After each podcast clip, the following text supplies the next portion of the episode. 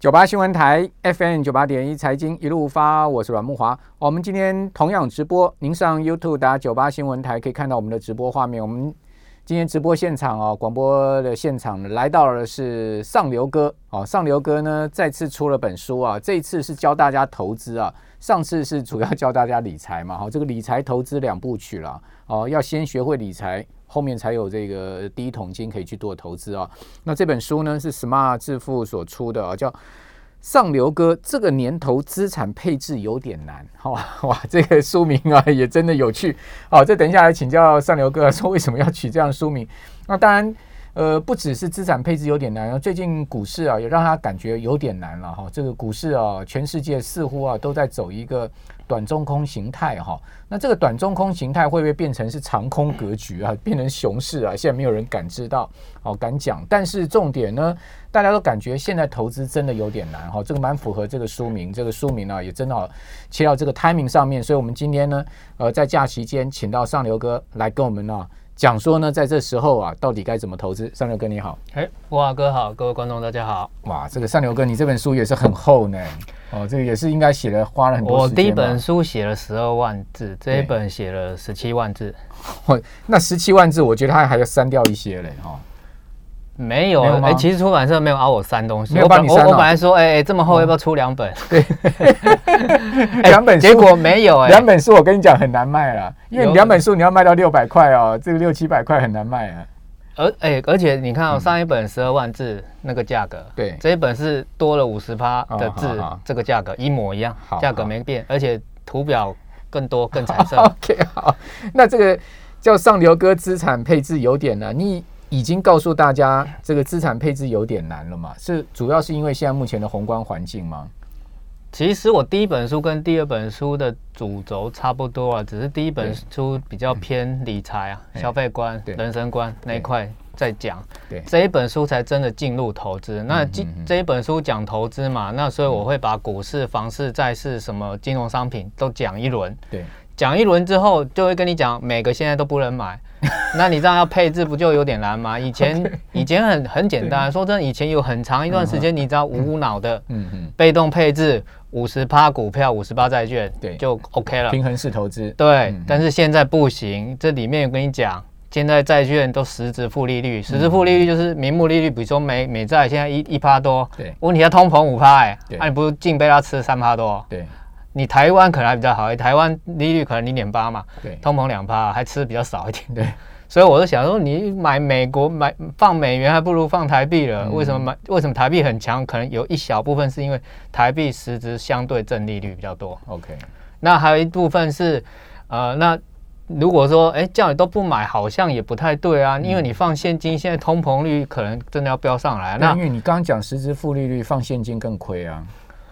呃。放现金有个好处是，现金无论如何不会跌价，哦，但是会有通膨风险。对，所以我不，我也不是说永远叫你放现金啊。我若股票崩盘、房市崩盘，我都叫你再回去买股票。我们我们现金就是一个储备，储备先放着啊。如果很真的很衰很衰，你真的要十年一都没有看到股票跌，那只能十年放现金，那真的只能认命，因为历史上也没见过被你遇到了。好，这尚哥，你你你你这本书把各种商品。都先介绍一轮嘛，对不对？对。然后呢，最后就告诉大家说呢，要做资产配置，但是你又告诉大家资产配置有点难，哦，以在这个时间点上有点难。好了，我一开始就先请教你了哈。如果呃现在目前资产配置有点难的话，你给大家的资产配置组合是什么？等会儿我们再讲说原因是什么。一开始先告诉大家答案，直接讲答案。对呀，直接切入的，没错，就直接切入了。这个放假期间，我们就不要拖泥带水了。呃，比较懂我的粉丝大概都会知道，我现在大概是股票二十五趴，OK，黄金十五趴，黄金十五，其他六十趴就摆现金了。哇，你的现金比重很高哎。这最主要就是你觉得现在东西都很贵，所以呢，对我就宁愿先不买，先储备就对。我要保本。好啊，如你如你说如果让通膨侵蚀掉，我说真的也不认。你想想看，现在通膨假设两趴多，对，那你放定存零点八，你一年被侵蚀，以台币来讲，你一年被侵蚀一趴多，对。可是你如果买股票不小心给你跌个五十八十嘞，你这个是几年通膨还可以抵回来的东西，所以我就想说，那没办法，我们就只好。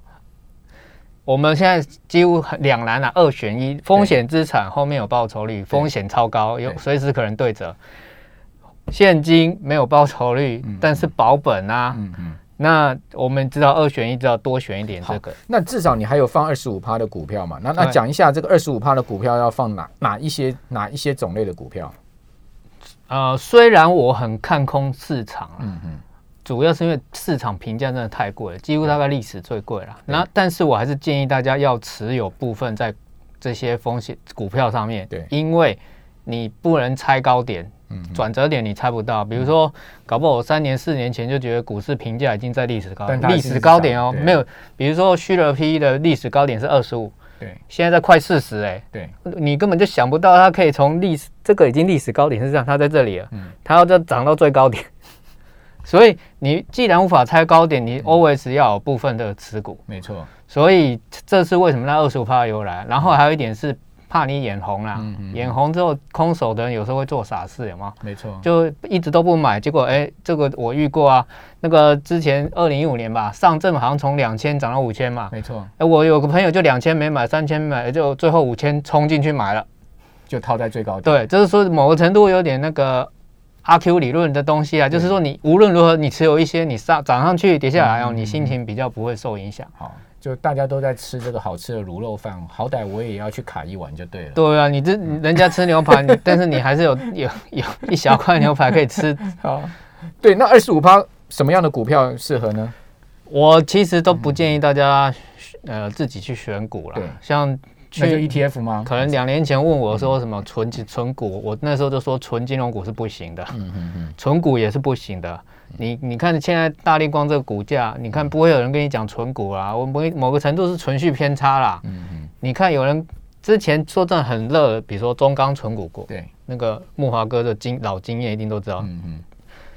中钢好久一阵子没有人在说它存股了，对不对？从去后面第四季涨上来又有人讲了，没有，那是涨上来的东西才有人讲它存股啊。你看红海嘞，红海多久没有人讲了？嗯。也也有好一阵子没有人讲啊，然后大力光，你看有人多少要说长期投资好公司，结果嘞，大力光你买到五千，我看台股一百档可能有九十档报酬率比它还好，这这三年，对，大力光从五千掉到两千，其他股票大概涨一一倍两倍啦，嗯嗯，所以你看选股其实比散户想的都还难，所以我建议买市场指数就好。好，那指数你建议什么呢？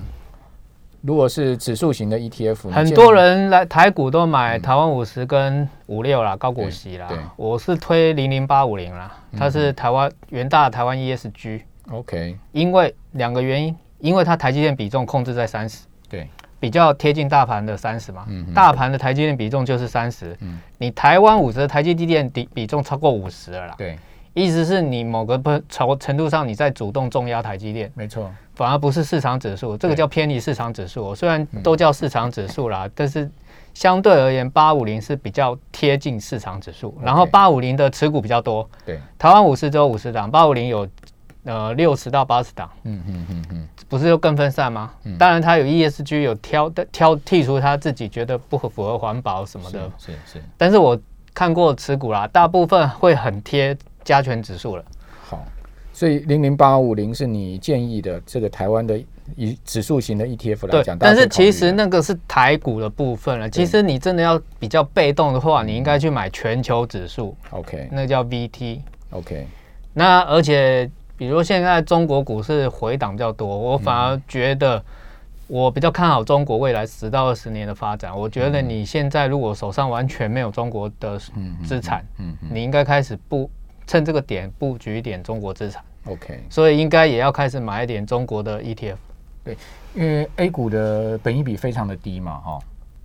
对，大陆股市的大股票啦，你你说它创业板其实本益比有时候也很离谱，但是它大大股票其实一直以来本益比都不高，你会以为新兴市场 PE 都高，没有。好，那所以上流哥建议大家二十五趴哦，这个股票的话可以呃这个呃做一些。指数型的 ETF 的配置哈，那这个十五趴放黄金，你会用什么样的这个理由来跟我们解释呢？为什么要十五趴放黄金呢？其实黄金虽然可以保值，嗯，可以保存你的购买力，意思是哈，我们逻辑上来讲啦，嗯，我们黄金的目的就是，比如假如说你今天买这么多黄金，呃，假设几几公克的黄金，你可以这几公克黄金让你吃十碗牛肉面。嗯。我们可以确保二十年后，你用这几公克的黄金也可以吃十碗牛肉面，你都不用管那牛肉面到底多少钱，从一百涨到三百、五百，你都可以吃十碗。就它跟随着通膨走。对，我们假定这个逻辑是这样，所以购买力不变嘛，所以我们我我为了要抗通膨的话，我们需要买黄金。当然，但是因为黄金本身哈，它是 commodity，它是商品，它波动其实很大，有时候也是莫名其妙，你以为。什么升息它就跌，降息它就涨，还不一定是你你对对。而且它有时候一个波段就一直涨，涨很恐怖。你你真的以为抗通膨了，结果最后你赚了两三百趴五百趴，嗯，这是有可能的。所以还有资本利得的部分。也是，当然我们买黄金目的不是让你吹顶就赚价差，我们真的就是买来要抵抗做单资产抵抗你那个投购买力被吃掉嘛。然后而且我看呐。我以前也不喜欢买黄金啊，因为巴菲特对巴菲特的那一派而言，黄金不知息啊，没有配息啊，也不会生小黄金出来。对，但是黄金目前是我看到所有资产里面真的相对价格比较合理的。好，所以还是回到就是说评价的问题。对，评价还是很重要。然后我真的选黄金，还是因为它评价相。你说黄金现在三千五千，我搞搞不好又不会为了说它抗通膨，叫你现在去追三千五千的黄金了。真的。所以上流哥觉得这个全世界股市啊，这个评价都过高，好，也就代表股票都贵了，好，而且是很贵，好，历史的贵。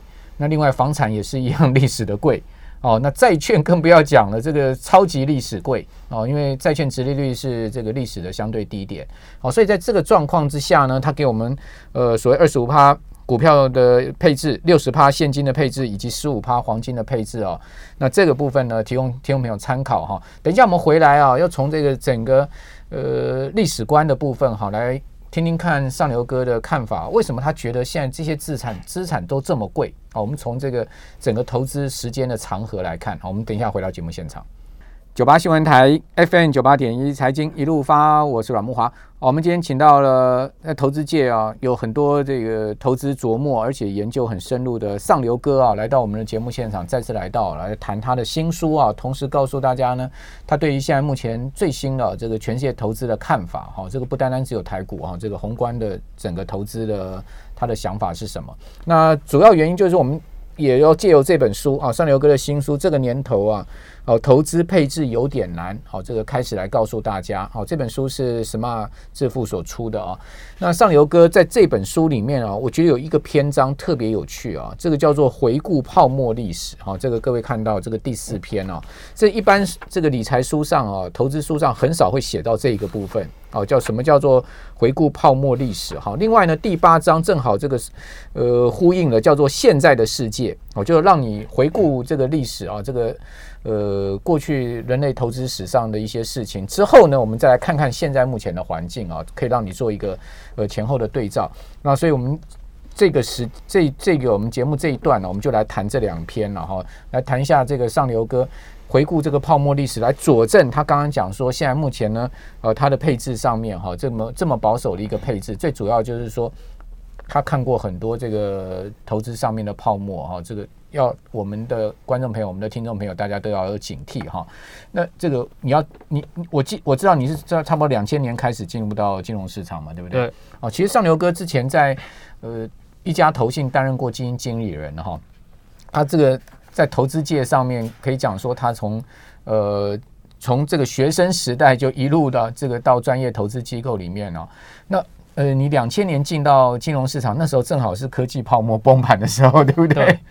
我那个时候，其实我那时候才大学，我我算是那个年代比较少接触投资理财啊。那个时候好像，而且我一开始碰到股票，我我有个想法啦，因为我小时候是一九九零年，那时候有涨到台股一万两千多点，嗯我只我第一开始觉得股票就不是什么好东西，我把股票当赌博，你知道吗？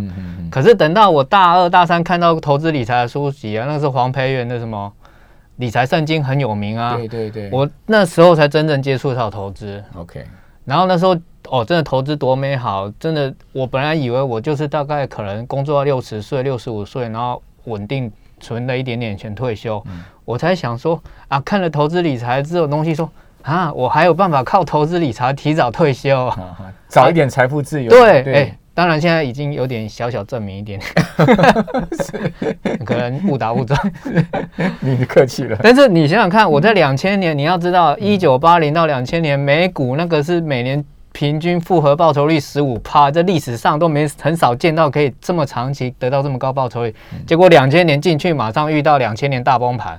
你知道那个网络股崩盘？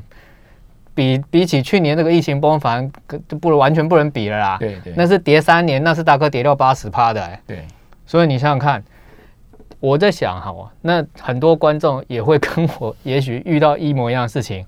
我在两千年进入市场，你们在两千二零年进入市场，会不会后面又遇到三年五年大空头？呢？这是很有可能啊。嗯嗯。而且这个从历史资料去看嘛。对。你只要过去几年投资报酬率越高，其实就可以回推说你未来的期望报酬率是越低的。嗯，这个完全用历史资料去推，你可以说，但是很多人又跟我说这次不一样嘛。对，因为这次利率很低啊，所以这次不一样，而且所以永远评价会在高点嘛。而而且这个 Q E 是无限的，但是这个会遇到一个大问题，现在问题已经来了，那就是通膨。如果通膨一直没出现，央行要怎么摆烂，要怎么宽松，要怎么发钱，可能都没事。嗯，但是通膨出现了，假设通膨五趴或五趴以上，或严重通膨的时候，央行不可能不还还继续放钱，那通膨会喷出。哎，嗯嗯，那其实通膨控制才是央行最重要的功能，只是只是现在央行都摆烂给它放掉了。现在央央行最重要的功能是护盘股市，这完全这个功能没有写进去，它的那个。宗旨里面，现 但是现现在只要股市跌下去，它就要护盘，这不是你的功能啊！抗控制通膨、维持物价稳定，而且甚至经济成长都不是央行要负责的，你知道吗？只是现在央的央行可能啊，我们讲不好听一点，可能是被什么有钱人控制了。所以你看贫富差距扩大，他也不理你啊。如果相对于让有钱人跟变有钱，然后就贫富差距扩大，我觉得反而应该要让让我们这些大部分比较。平民的人提升生活品质才是应该是一个政府的目标啊。嗯，如果呃通膨这边上来，他就没有办法像前十年一样想怎么放水怎么放，他会有很大的压力要升息。美美国的通膨已经超过五趴了啊，所以现在那个费德跟你讲说啊，就是但暂时性的，就是先糊弄你一阵子嘛。嗯嗯。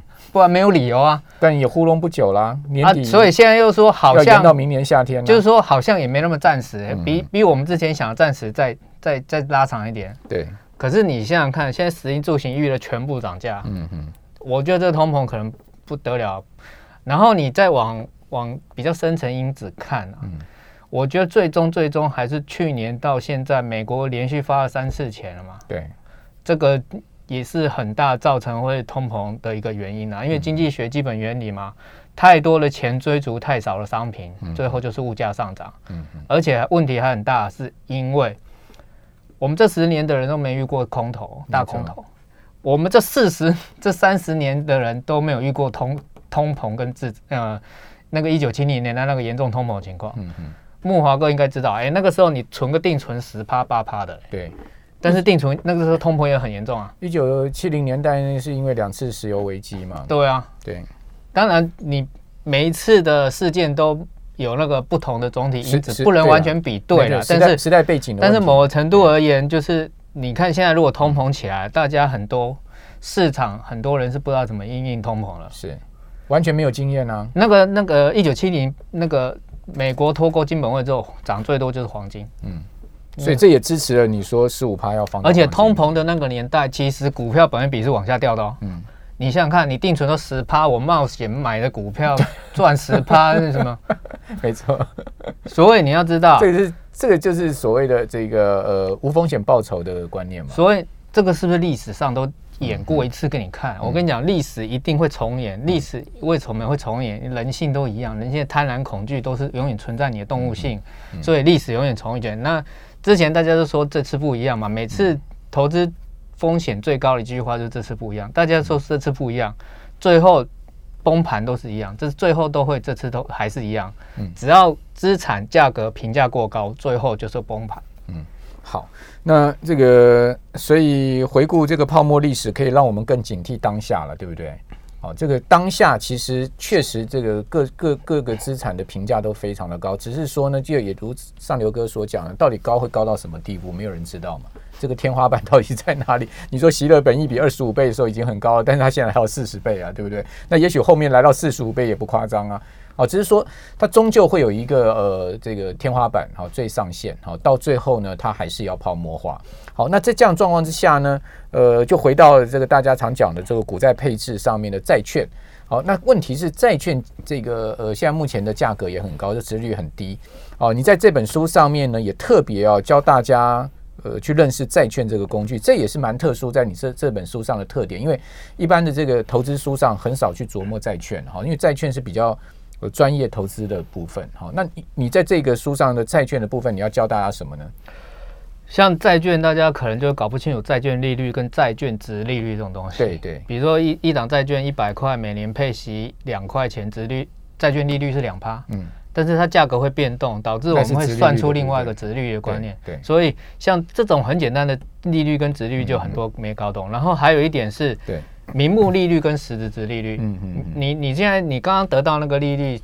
值利率其实是名目的值利率，是你还要再考量通膨。对，像现在美债是一趴一点一点六了，我们最近又喷上去。我我们今天节目大概在一点六左右。对，它十年债这十年最近又又往上冲啊！我觉得这一波上去可能我不知道冲到哪里去了，很恐怖，因为你三趴掉下来了嘛。对，零点五到一点五，哎，那个美债十年债已经跌掉三十趴了。嗯嗯，所以。公债这部分没有信用风险，嗯，但是它有利率风险，嗯嗯。当利率从一趴涨到两趴、三趴，你这个公债跌法哈，会比你股票跌的还惨，嗯。那你觉得一定不会吗？我觉得是有这个风险在啦，因为假设费的被迫紧缩甚至升息，你这个你就不知道十年债会走升到哪里去了。当然也有可能跟以前一样，啊，经济又往下掉，经济又不好。那个通膨又下降啊，就那它要宽松，也许值率就往下掉，所以其实后面波动方向都可能很大。然后你说一定往哪个走，我我没有办法保证。但是我要跟你讲，风险很高。对，第二个，除了公债以外，另外大类的债券是高收益债。没错，高收益债可能是企业债，或者是那种低品质企业债就变成高收益债。嗯嗯，那那部分的话就变成。它利率比较高，可能美美美国高收益债好像还有到四趴的利率的值利率的左右，嗯嗯，但是它利率风险比较低啊，比如说公债让零点五涨到一点五就跌很多嘛，它可能跌比较少，但是它会有信用风险，违约风险，它会违约啊，比如说之前航空业，美国航空业忽然遇到疫情，那个真的连债券都可能。付不出来。好，不过这个美国公债啊，现在也有这个所谓的信用风险了，因为到底这个举债上限会不会过，对不对？这现在很难讲。就像你所讲的，这个世界没事情现在可以说得准的，所以为什么资产配置有点难？好，那呃，上流哥今天在年假期间给大家这个投资的思维啊，提供给我们所有的观众朋友参考。好，非常谢谢上游哥。好，谢谢木华哥，谢谢各位观众。